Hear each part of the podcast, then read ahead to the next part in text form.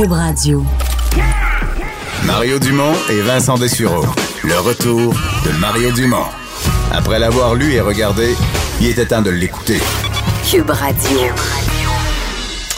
On est de retour, donc on vous en parlait avant d'aller à la pause euh, des problèmes euh, déjà avec le nouveau CHUM. En fait, on les avait constatés rapidement après l'ouverture. Euh, entre autres, des problèmes pour la circulation des personnes handicapées, des portes lourdes, mal, mal ou pas automatisées. Et donc, au cours des prochains mois, on va déjà être dans des travaux. on va discuter tout de suite avec le grand patron, Fabrice Brunet, le directeur général, le président directeur général du CHUM. Bonjour, Monsieur Brunet. Bonjour, Monsieur Dumont, comment allez-vous? Ça va très bien. Comment on explique d'arriver, euh, une telle construction flambant neuve, d'arriver aussi vite avec des, des, ajustements? Ben, écoutez, on a toujours des ajustements. Il ne faut pas oublier que la construction a été euh, conçue il y a une dizaine d'années avec euh, des standards qui répondaient parfaitement au code du bâtiment, mais aussi à des standards d'utilisation qui étaient il y a dix ans. Aujourd'hui, on est de plus en plus attentif à la prise en charge des patients ayant une déficience et donc un handicap, qu'il soit physique ou qu'il soit visuel, auditif, sensoriel. Et donc, on est tout le temps en train de faire des améliorations. Mhm. Donc, qu'est-ce qu'elles ont, qu'est-ce qu'elles ont ces portes? Bah, elles ont rien. Ce sont des portes qui avaient été conçues à l'époque pour pouvoir euh, fonctionner euh, comme c'était prévu dans le code du bâtiment. Et puis aujourd'hui, on estime qu'il faut que ce soit beaucoup plus accessible. On travaille en collaboration avec de nombreuses organisations, notamment euh, Altergo, par exemple, qui nous conseille pour euh, que notre établissement soit le plus euh, adapté aux personnes ayant un handicap. Et je trouve que c'est un peu normal. Vous savez, c'est comme les normes de sécurité d'un bâtiment. Elles évoluent avec le temps et on est toujours obligé de s'adapter. Ouais. Et donc, euh, ces portes-là permettaient difficilement aux personnes, par exemple en fauteuil roulant, de, circuler dans l'hôpital. Ben, C'est-à-dire que qu'on a fait tout de suite euh, avec euh, un groupe d'usagers, le comité des usagers, mais également avec des patients qui étaient partenaires et traceurs, qui nous ont permis de voir qu'il y avait des difficultés parce que c'est un très grand bâtiment et qu'il y a des besoins nouveaux en termes de signalisation, en termes de couleurs parce qu'on a vu que, par exemple, pour des personnes ayant euh, des troubles de la vision, ben, le fait d'avoir beaucoup de blanc et pas beaucoup de contraste, leur permettait mal de se repérer. Donc, vous voyez, on a, on a mis des peintures, on a euh, euh, au fur et à mesure adapté avec des mains courantes pour pouvoir éviter qu'ils aient des problèmes lorsqu'ils se déplacent. Puis, les portes sont une, un des, des, des, chantiers sur lesquels on a travaillé. qui paye? Pardon? Qui paye Qui paye la facture à ce moment-ci? Ah ben c'est le, dans le cadre du euh, partenariat privé-public. Euh, le CHUM a demandé à ce que le partenaire privé fasse les corrections qui sont des corrections de fonctionnalité, euh, puisque le, le, bâtiment était standard par rapport à ce qui était prévu, mais la fonctionnalité, l'opération, lorsqu'on a les patients, on s'est rendu compte qu'il fallait qu'il y ait des adaptations et on l'a demandé aux partenaires privés qui payent. Hmm. Donc c'est le privé qui va qui va payer. Donc il n'y a pas de a pas de facture supplémentaire pour les contribuables? Pas du tout. OK. Euh, du dérangement, est-ce que ces travaux-là, euh, parce qu'on parle quand même de changer, quoi, on parle de, de, 80 portes, quelque chose du genre, est-ce que, est-ce que ça va... ouais. Justement, on fait ça par étapes de façon à bien évaluer les besoins des patients, les besoins des accompagnants et parfois même les besoins de nos équipes, puisqu'il ne faut pas oublier que on peut avoir aussi des membres de nos équipes qui ont des, euh, difficultés. Euh, donc on commence par 80 portes qui sont calculées pour répondre le plus aux besoins des personnes ayant des difficultés, euh, soit à se mobiliser, soit à se repérer. Et puis ensuite, s'il y avait besoin, ben, on augmenterait le nombre. Mais ceci étant, on pense que déjà, avec 80 portes que nous allons mettre en place, on sera capable de répondre à la très grande partie des besoins. Comment ça va au CHUM? Parce qu'il y a un an, à peu près à, cette, euh, à ce moment-ci de l'année, euh, on faisait entrer les patients, ceux de Notre-Dame, etc. C'est une, fusion quand même de trois grands hôpitaux. Euh, les gens ont suivi la, la, la, construction. On a, on a longuement parlé de où est-ce qu'on allait le mettre, à Outremont ou au centre-ville. Mais on dirait que depuis qu'il est depuis qu'il est en fonction, on en parle moins. Comment ça se passe? Quel est le niveau de satisfaction des, des, des clients? Écoutez, le niveau de satisfaction des, clients est très grand. euh, en particulier ceux qui sont hospitalisés, puisque les conditions d'hospitalisation sont euh, nettement supérieures à ce qu'on avait avant. Est-ce que tout est parfait? Non. On monte en puissance progressivement, parce qu'il ne faut pas oublier qu'il y a aussi besoin pour nos équipes de, bien s'adapter à l'environnement et d'être euh, à l'aise avec les différentes technologies que nous avons pour qu'on puisse fournir les meilleurs soins en termes de qualité, puis en termes de sécurité pour les patients, pour les équipes, pour les équipements. Donc euh, pour l'instant, euh, on tourne aux alentours de 700 lits, ce qui est euh, un petit peu moins que les 772 prévus, mais on montera à 772 quand on aura l'ensemble du personnel à la fois soignant, mais aussi de tous ceux qui contribuent en termes d'infrastructures à l'optimisation des soins et à la réalisation des soins, c'est-à-dire la logistique, services techniques, l'approvisionnement, la stérilisation, etc., les services alimentaires, les services de nettoyage, pour que on puisse avoir les meilleures qualités pour les patients, pour les équipes. Mmh. Donc on est, on va bien, on va bien, on n'est pas encore à, à, à 100% de notre activité.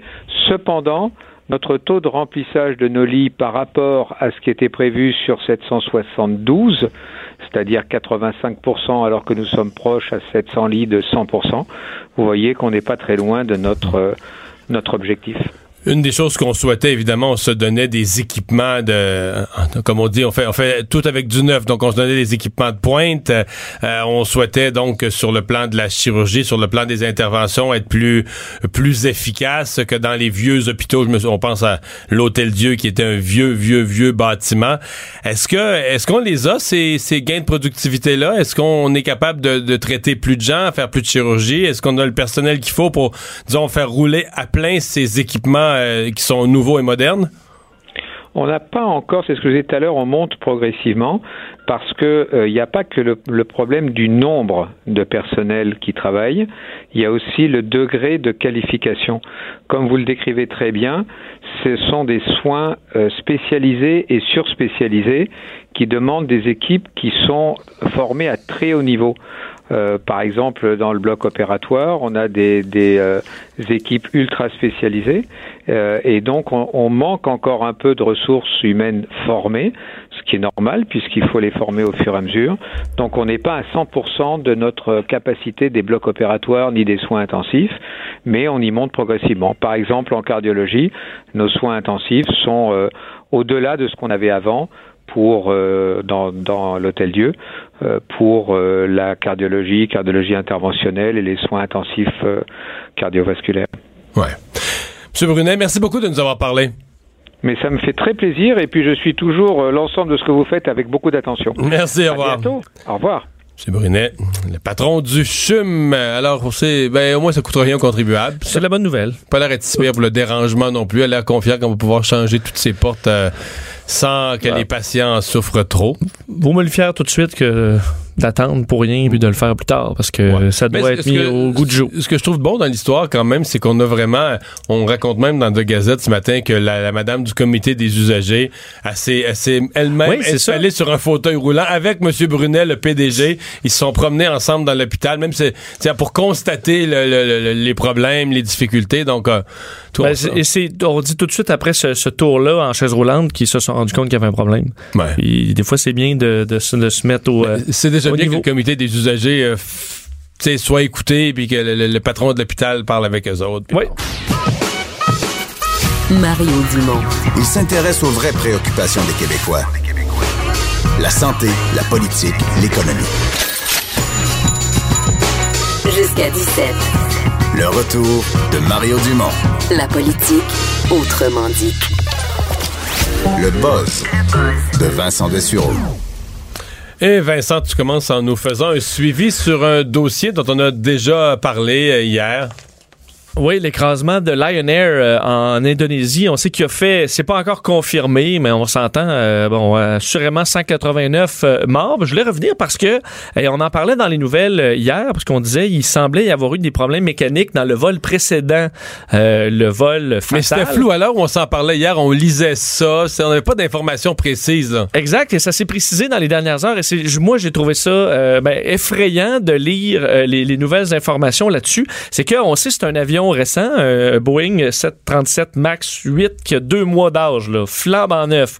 Euh, mais les passagers du vol précédent, donc qui étaient de Bali vers Jakarta, donc c'est tout de suite au départ de Jakarta ensuite que l'avion euh, s'est écrasé, et deux passagers qui sont allés raconter leur, expérience sur, le vol et ça semblait être très, très pénible et inquiétant. En fait, ce qu'on raconte, c'est que oh, l'avion a décollé.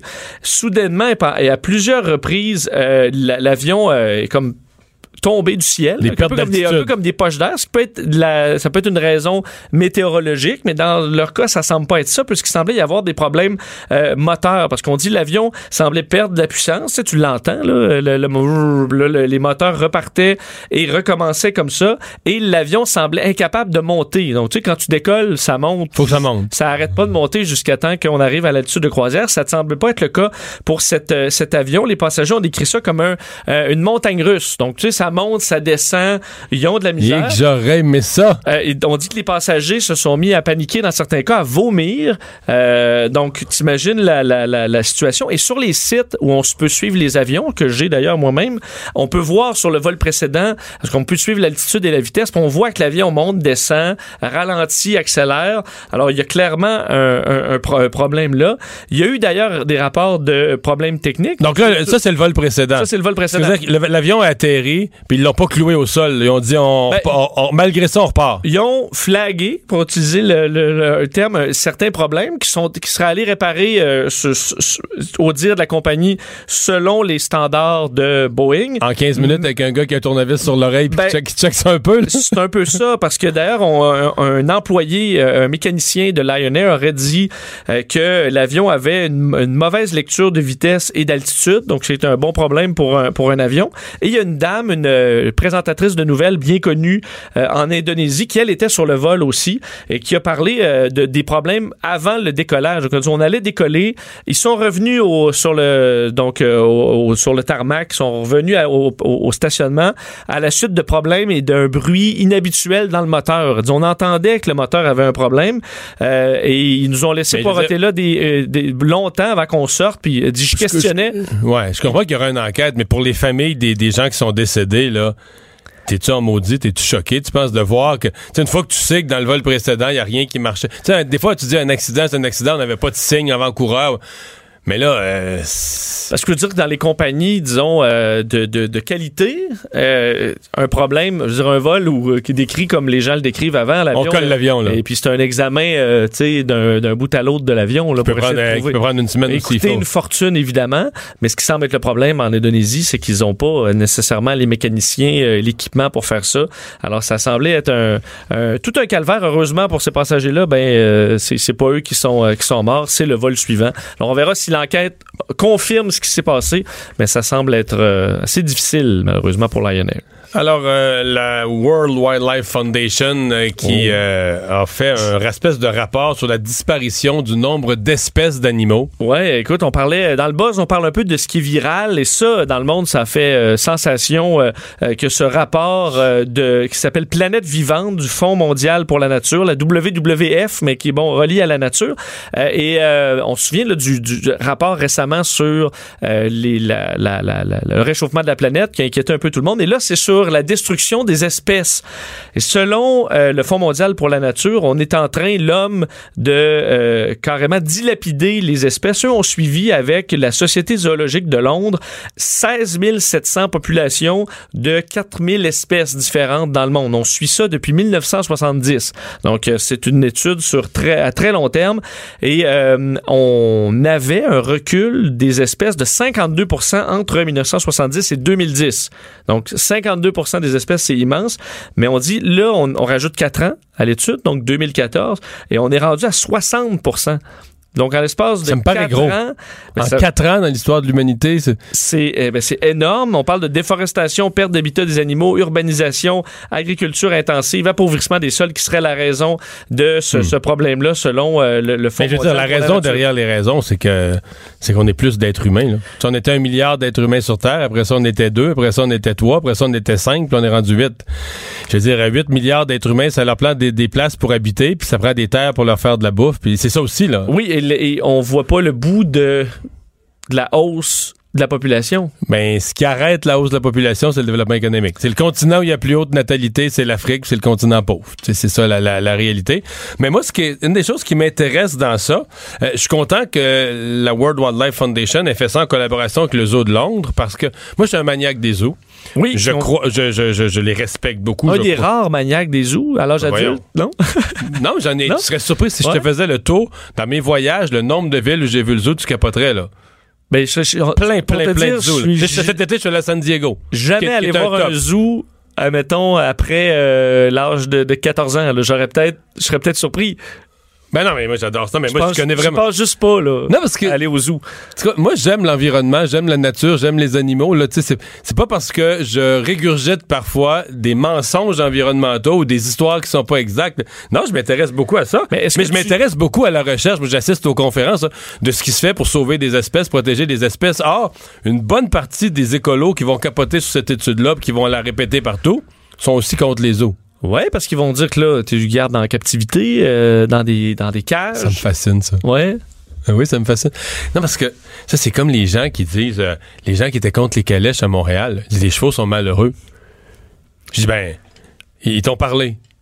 Parce que moi, mais non, mais pourquoi moi, j'arriverais pas en arrière d'eux puis je dis, ben, les chevaux sont heureux. Pourquoi le cheval, c'est quoi l'alternative pour le cheval? Ils vont être dans une Ils vont écurie, se la- faire euthanasier, euh, ah, mais- euthanasier, euthanasier ou dans un enclos, la face dans le mur, puis ils vont rester là, là 12 mois par année. Ils vont sortir une fois de temps en temps. Alors que là, ils passent la journée dehors, ils promènent du monde. C'est pas vrai que ça force un cheval à tirer deux touristes, là, même si bedonnant un peu le touriste. là. Mais C'est fait pour ça, un cheval. là. Il se promène dans la nature. Puis après ça, on nous sort des arguments. Ouais, mais là, des fois, on leur donne pas à boire. Mais là, c'est bien cave, ça. Donnez-leur à boire. C'est pas un argument, là, dire, euh, donner à, à la limite, on pourrait dire ça des travailleurs de la construction Mais- aussi, si tu leur donnes pas à boire, là, le monde. Et donc, selon toi, le, le zèbre euh, est- est-il plus heureux dans Un zoo moderne ou dans la savane? Moi qui ai vu beaucoup de zoos, il y en a qui, c'est vrai qu'il y en a que des fois c'est pas propre. Je trouve pas qu'ils s'occupent bien des animaux. La grande majorité, je trouve ça impeccable. Mais je trouve que c'est présomptueux pour l'être humain. Le zèbre, c'est un super bon exemple. Parce que tu sais que le zèbre, dans la savane, là, il y a des prédateurs, là. Il peut vite avoir un lion aux fesses, là. Oui. Puis là, le, le- donc, si tu, si tu donnais un choix là, à un zèbre, là, tu dis, ben, là, je te laisse dans la savane, t'as la liberté, tu fais ce que tu veux, t'as comme des avantages à ça. Ou, je t'amène au zoo, plus de prédateurs, puis je t'amène ta bouffe. Je t'amène la botte de foin dans le coin, je m'occupe de tout. D'après moi, il y a bien des zèbres qui le prendraient. non, mais nous, les êtres humains, on décide qui est heureux dans la savane, là, mais, c'est comme. Euh, moi, j'ai Ben, aucun, aucun signal qu'ils sont malheureux. là. À dire, j'ai le choix de t'envoyer à la guerre, où tu risques de mourir, ou t'es dans un appartement, tu peux pas sortir, mais t'as la nourriture, euh, on t'est diverti. Ben, tu peux pas sortir. Hey, là, on pense comme un être humain. Là. Tu sais, les animaux vont pas au cinéma, là, sortir. C'est quoi sortir? Non, mais, je parle pas de sortir en ville. mais non, mais sortir. de, de se promener là, dans mais les grands les animaux espaces. qui se promènent, les animaux qui se promènent, le, le lion, là. Oui. Tu dis, il se promène, là. Sais-tu qu'est-ce qu'il fait? Il chasse, là? Si le lion, il le lion ne se promène pas, tu sais, il y a juste, la- mettons, aller prendre une marche, là. Oui, juste- les animaux, ils vont pas prendre une marche Ben après souper, mettons. Mais non. Juste pour voir. Pour digérer. Pour dire, ah, on va aller voir, euh, on va aller voir si le troupeau de lions voisins ont décoré pour l'Halloween. Il marche parce qu'il Ouais. chasse, là. Il, marche On va aller voir le beau point de vue au sommet de la montagne. Ben ouais, là, On le coucher de soleil. Ben oui, voyons. Ils font pas ça. Non. Quand ils marchent, c'est parce qu'ils chassent, ils font quelque chose. S'ils n'ont plus besoin de chasser, tu leur fournis la nourriture. Mais ça, tout c'est dit, les zoos, dans la conservation des espèces, font un travail incroyable là, de reproduction. Dans certains cas, il y a de plus en plus de zoos qui vont remettre les bébés dans la nature. Dans certains cas, quand il y en a trop qui, qui ont pu aller donner à un autre zoo, ils vont les, ils vont les renvoyer dans la nature pour repeupler des populations. C'est un travail Ben, formidable. Puis j'avoue, je suis obligé de m'excuser de te dire que je suis pas allé voir. un- Je suis allé au zoo de, au nouveau zoo de Times Square. Es-tu allé? Non? Au- à Times Square, il y a, il y a- un zoo il y a un maintenant. petit zoo là, dans- dans- un petit zoo. Dans Central Park, à Dans- New York. Oui, j'ai dit Times Square. Voyons, Central Park. Dans Central Park. Oui, lui. Dans Times Square, il serait petit. Times euh, Square est un zoo, là. Oui, c'est ça. À Central Park. Euh, j'ai vraiment été surpris. J'ai trouvé ça super beau. Il faut que tu vois celui de San Diego. Bon. c'est vraiment hot. Vraiment. Peut-être un jour. C'est un des plus beaux Mais ils font, ils font un bon travail. Berlin, San Diego, Souvent, on c'est est- top du monde. On travaille avec sur la conservation. C'est Hey. souvent des animaux qui n'auraient pas survécu dans la nature, par exemple. Hey, parce qu'on parle des. Faut que je te parle des zoos. Des zoos européens. J'ai vu euh, l'année passée le zoo de Copenhague. Et euh, il y a des, écarts de mentalité. Les, on pense, nous, qu'on est plus en contact avec la nature que les, euh, que les Européens, peut-être. Alors, au zoo de Copenhague, mon cher, il y a un ours polaire. OK. Qu'est-ce qu'on ne voit pas? J'étais avec ma fille la plus vieille qui étudiait en Europe à ce moment-là. Qu'est-ce qu'on ne voit pas dans le fond du, de la cage de l'ours polaire? Un sanglier entier. Une carcasse de sanglier, la battue, là. Mais ce que moi, c'est qu'ils nourrissent l'ours polaire, là. Ils garochent la carcasse, là. Tu sais, d'un ils sanglier au coupent- ils complet. coupent pas- ils coupent pas les petits morceaux de steak caché, là, pour que ça... Pour pas que ça ait l'air d'un animal. là. Fait que le touriste là, qui est là, puis ailleurs, il y avait un chevreau qui avait été donné des espèces de hyènes, ils sont pleins de sang. Là. gruges après. Fait que disons que hey, tu peux pas faire ça aux zoo de Granby, oublie ça. là. Imagine ça, là, que t'as un animal, t'as un ours dans le zoo de Granby, puis tu lui donnes une carcasse entière, ben les touristes le voient là, arracher les pattes, gruger après Euh, ça, manger ça. J'avoue que. C'est- Surtout l'ours, je veux dire, l'ours, il sort de là, la face pleine de sang. là. Ouais, mais il va se laver dans l'eau. Oui, mais sur le moment, là, tu sais, sorvir, il est en train de. Tu le vois dans la carcasse, c'est sorvir vers Ouais, enfants c'est- pleins de sang. C'est la vraie vie. C'est la vraie vie. C'est la vraie vie. Moi, j'aime ça, mais je suis pas sûr que. De- Non, mais c'est drôle parce que en Amérique du Nord, on n'est pas prêt. à- Il y a comme quelque chose qu'on est, on est plus prêt à ça en Amérique du Nord. Il faut que l'animal Des soit. petites boules de caché, admettons. Ouais, parce que nous, on a regardé beaucoup de Walt Disney. Puis dans Walt Disney, les animaux, ils ont des salopettes, ils parlent, puis ils mangent, euh, ils se brossent les dents. Ben, après, même là. les tigres, ils finissent végétariens là, dans la plupart des films euh, du genre. Et ce qui arrive, parce qu'on parlait du, euh, du déclin des, des espèces, je veux dire que ça arrive au moment où la Chine euh, enlève euh, bon, l'interdiction de vente de certaines, certains morceaux d'animaux qui sont euh, très rares, dont euh, les, les rhinocéros et les parties de tigre. Bon, on Ah, sait, entre fou, autres, le là. dernier, euh, bon, on a vu là, dans les derniers mois le dernier rhinocéros blanc mâle au monde euh, mourir. Et là, il en reste plus. Il reste une femelle euh, ou deux, mais ça, ça- c'est une, une espèce qui, qui, qui était officiellement éteinte parce qu'il n'y a, plus- il y a plus de mâle. Et euh, ça, là, on dit dans les, euh, le, le- le traitement de la vente d'ivoire et compagnie, ça fait partie de ce qui dévaste bien des populations. Et c'est un combat dans plusieurs pays africains, là, carrément, avec des, des militaires Ben qui ouais. essaient de protéger les animaux. C'est assez triste. Euh, un mot sur ta dernière manchette du buzz. Oui, Qui a volé? Là, je le lis tel que je l'ai, puis tu me l'as pas dit avant. Qui a volé le colon gonflable géant? Puis là, le colon, c'est pas quelqu'un. C'est pas. non, C'est pas, c'est pas quelqu'un qui, qui voyage en manquant de classe. C'est l'intestin, le colon au sens euh, médical au du sens terme. médical. Un col qui veut, voudrait d'un colon gonflable? Qu'est-ce qu'un colon Ben, gonflable c'est euh, un tube. C'est comme une structure, comme un jeu gonflable. Je vais te montrer la, la- la photo, là, comme un jeu gonflable en forme d'intérieur d'in- d'intestin. d'intérieur d'intestin avec différents problèmes que tu peux avoir au niveau du colon. Et euh, c'est qu'à euh, à C'est pour, enseigner l'intestin? C'est Ben oui. le- C'est un outil éducatif euh, qui, entre autres, l'arrivée d'une course pour euh, obtenir de l'argent pour euh, bon le, le- le sensibilisation contre le cancer du côlon. Euh, et ils se Fait sont que tu fais fait. une course, puis t'arrives, le fil d'arrivée, c'est des diverticulites. T'arrives dans le côlon, oui. Et, euh, ben, il y en a, il y a une, y a une, euh, il y a une, euh, une espèce d'événement à Montréal sur euh, la sexualité et t'as un sexe féminin gonflable géant. Là. Tu, peux, tu peux rentrer et sortir. Il y a aussi, euh, il y a plusieurs, il y, a- ça, ça, ça- il y en a de ce type de, de, de, de structure. Et c'est qu'à Kansas City, ils se sont fait voler leur colon gonflable. Dans l'événement qu'on raconte, tu, peux juste rentrer et sortir une fois. là. Euh, Pas de va-et-vient permis, j'espère. t'es libre. T'es libre. Et euh, ils se sont fait voler leur colon gonflable. Et là, euh, il a été re- retrouvé quelques jours plus tard dans une maison.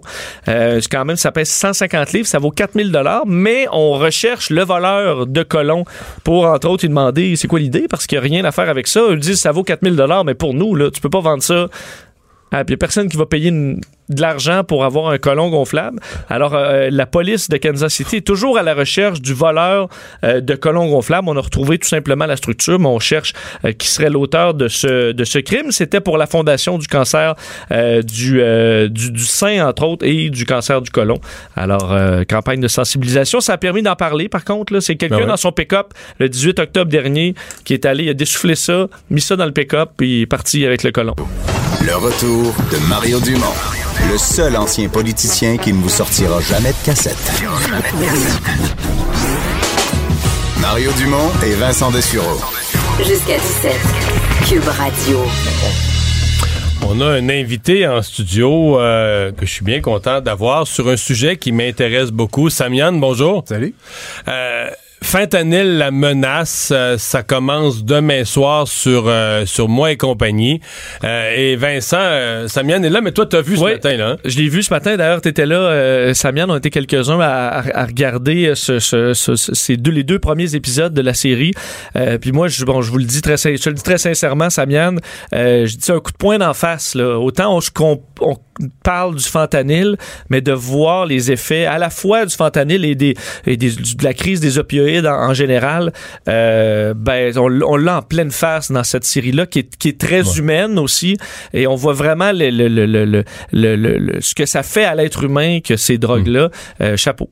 Mais la, la fentanyl, c'est la drogue qui tue, là. Parce que, la il y a, il y a les, tous les autres problèmes de drogue, de dépendance, mais c'est celle qui tue. Hein.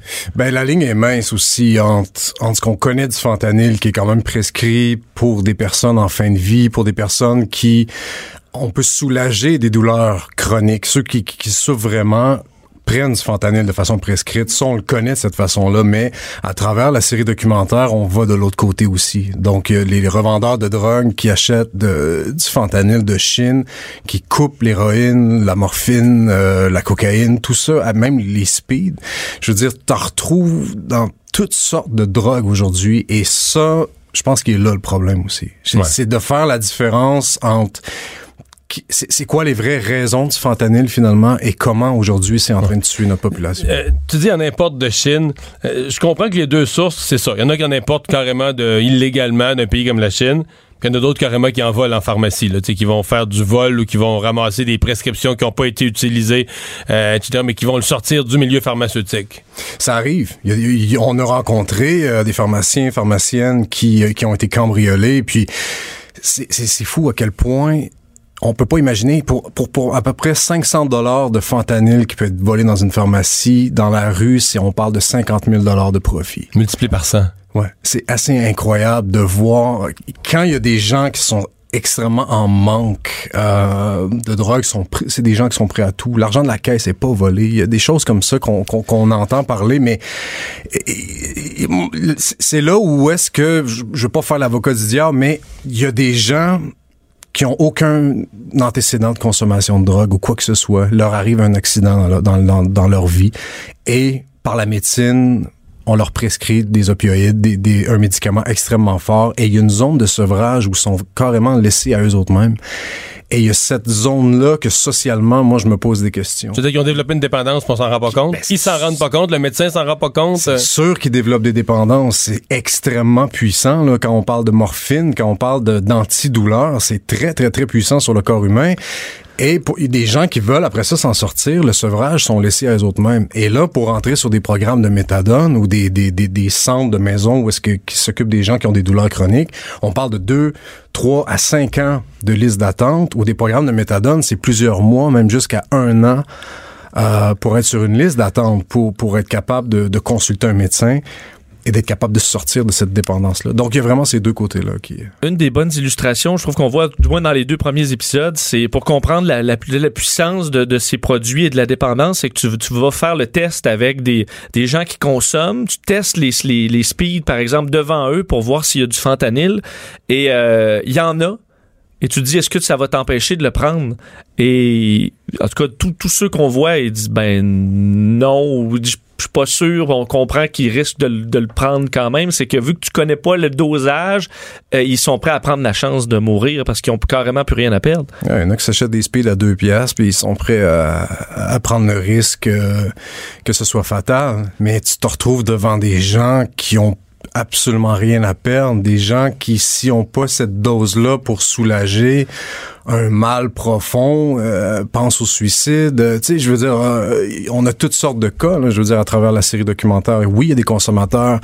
on a aussi des avis des médecins, des paramédics, des policiers. C'est vraiment, il y a même des revendeurs à qui j'ai parlé qui, qui, qui se confient à, hmm. à travers la série documentaire. Mais, même les paramédics, ce que je comprends, c'est qu'ils ont très peu de temps pour agir. Ma compréhension de ça pour quelques entrevues que j'ai faites avec des médecins, c'est que c'est tellement fort essentiellement que le, le corps le, le, le, corps oublie de respirer là. respirer c'est pas quelque chose c'est un réflexe qui se fait tout seul.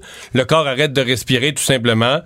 Et là euh, là le, timer part le chronomètre part. Il faut que faut qu'il arrive une solution. Euh, euh, L'analoxone. L'analoxone qu'on rend disponible gratuitement dans les pharmacies présentement. Ça marche-tu dans ce que tu as vu? Ça marche pour certains cas. Ça dépend justement de la dose. Il y en a qui, qui malheureusement sont, sont ils, ont, pas pu sauver certaines personnes euh, à cause avec l'analoxone plutôt. Mais ça sauve des vies. Ça sauve des vies parce que ben, c'est le temps d'appeler à l'urgence. C'est le temps ou de se rendre à l'hôpital. Euh, L'analoxone peut faire un effet à peu près d'une 15 à 20 minutes.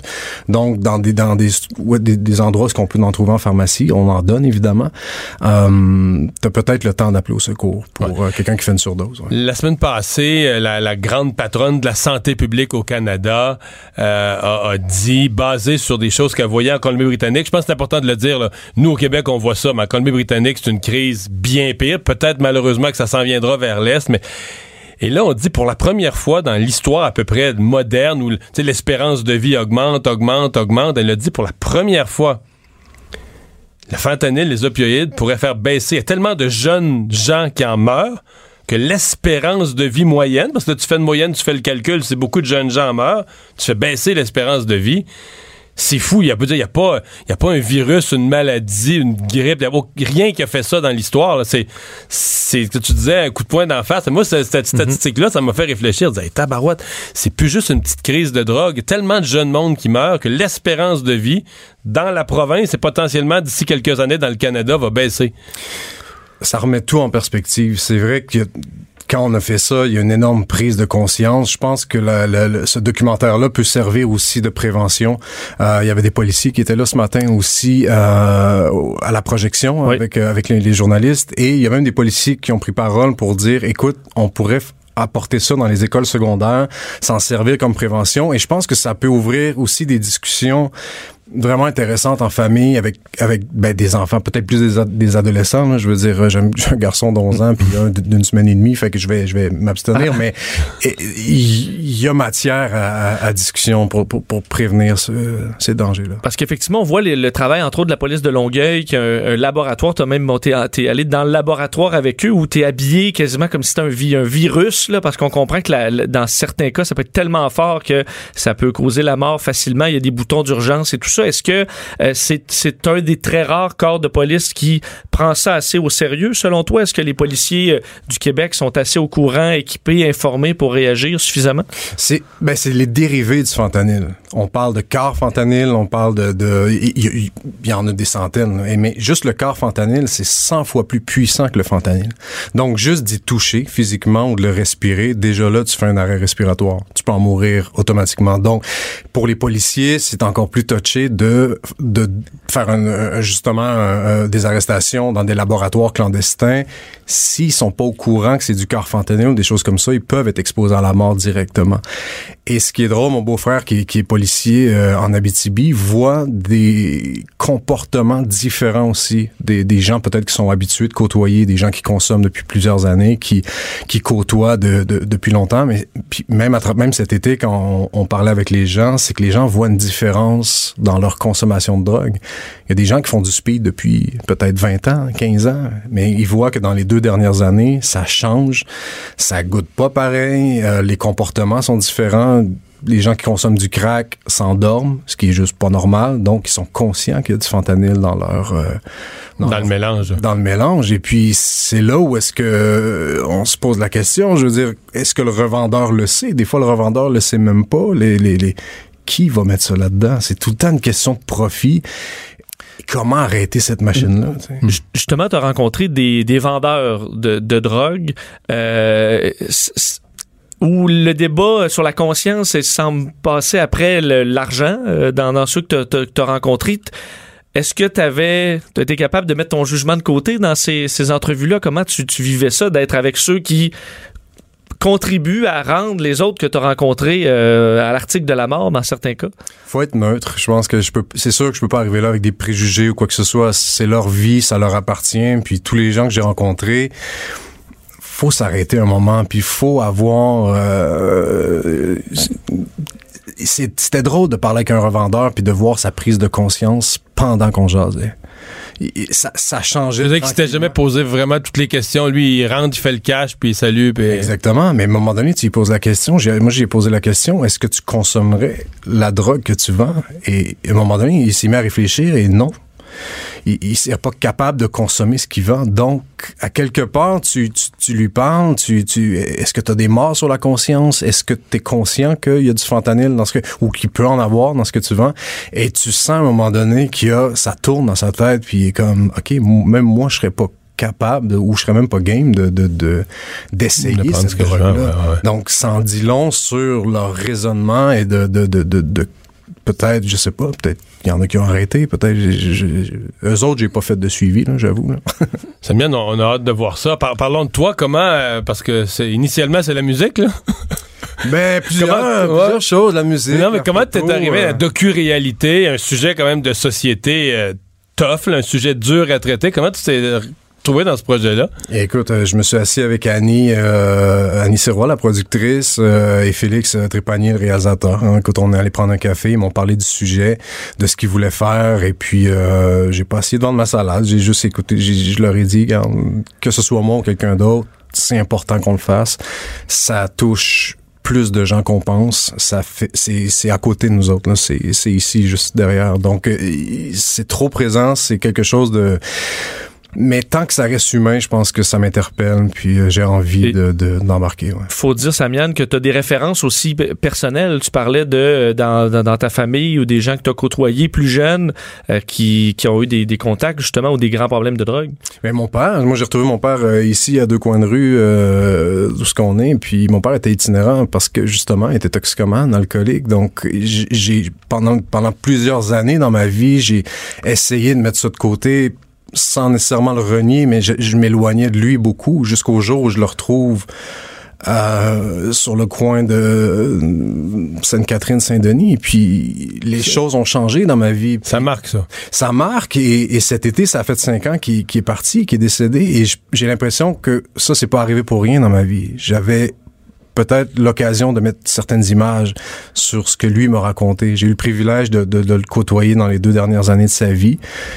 Euh, de comprendre, de réussir à pardonner, de réussir à accepter sa maladie et euh, qui est la toxicomanie, et puis de, de, de peut-être d'avoir tourné cette euh, série documentaire-là m'a permis de tourner une page dans ma vie, puis de passer à autre chose, puis fait que ça, ça, ça a été un grand défi, mais euh, qui m'a fait du bien aussi. Hey, Samian, merci beaucoup d'être euh, passé nous voir. Donc, demain soir, moi et compagnie, 20h30. Euh, combien de combien d'épisodes? Six épisodes. Six épisodes, donc au cours des, des six prochaines semaines.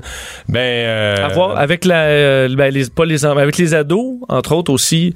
je pense que c'est quelque chose qui peut être vu en famille. Ça va ben, qui va lancer une discussion aussi. Au-delà de ceux qui vont le voir, je pense que ça va lancer une discussion dans toute la société. Le retour de Mario Dumont. Jusqu'à 17, parce qu'il ne prend rien à la légère. Il ne pèse jamais ses mots. Cube Radio. What was the cause of the Civil War? Actually, there were numerous causes. Aside from the obvious schism between abolitionists and anti-abolitionists, economic factors, both domestic and international, played a significant... Hey, hey. Yeah. Just, just say slavery. Slavery it is, sir. Yes, I am a citizen. Now which way to the welfare office? What? Ce que vous venez d'entendre, c'est un extrait des Simpsons. Vous avez peut-être reconnu avec son fort accent le personnage d'Apu. Euh, qui va disparaître parce qu'Apu, euh, bon, était une espèce de personnage d'origine indienne avec, euh, disons, des caractéristiques. Mathieu Bock-Côté, salut. Bonjour. On dirait que ça se peut pas que les qu'on parle dans la même phrase de rectitude politique puis des Simpsons. Ah ben oui, enfin, on peut parler de rectitude politique et de toute chose aujourd'hui. Enfin, elle, Parce que les Simpsons, c'était pas le dernier rempart contre la rectitude.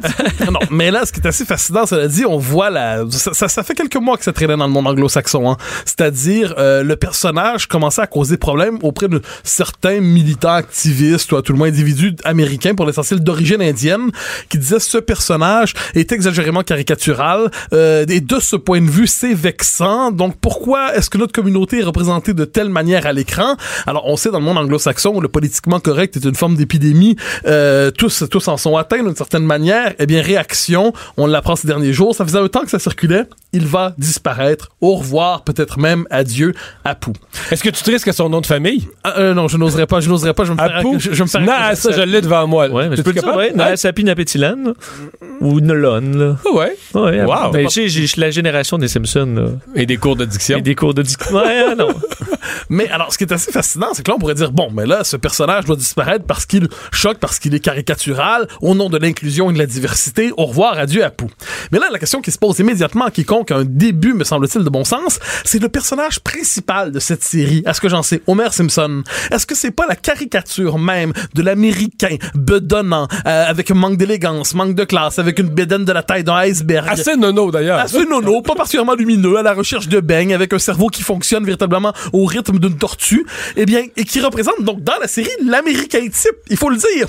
Alors là, est-ce qu'on doit se dire, eh bien, au nom de la Parce que défense... sur le total, Apu est, il C'est réussit en affaires. Il, est mieux, il est mieux Et qu'Homer. c'est pas le lui total. qui passe pour le pire nono de la série. Alors là, est-ce qu'on doit se dire, ben, au nom de l'inclusion, de la diversité et du respect de chaque, chassons Homer Simpson des Simpsons. Ça serait peut-être ça la solution. Mais Pour là, protéger l'Américain mais bien moyen de sûr, son mais là, image. mais là, ne nous euh, enthousiasmons pas pour ce moment d'égalité parce que c'est pas ce qui arrive. Réponse, mais non, mais rire, se moquer cruellement de la pire, de la manière la pire bêtise de l'homme blanc hétérosexuel bedonnant, ça c'est permis, c'est normal. C'est une lutte contre juste l'oppression, c'est juste drôle. L'humour à son endroit est permis. Alors là, on voit encore une fois cette formidable logique du politiquement correct qui consiste à nous dire que certains groupes qui brandissent une identité victimaire sont à l'abri du rire, de la moquerie, euh, tout simplement de la moquerie généreuse quelquefois, ou terriblement moqueuse et cruelle, peu importe. Mais certains groupes sont à l'abri et d'autres doivent être désignés à la vindicte publique sur le mode on va rire de vous, vous, on a le droit de se moquer de vous.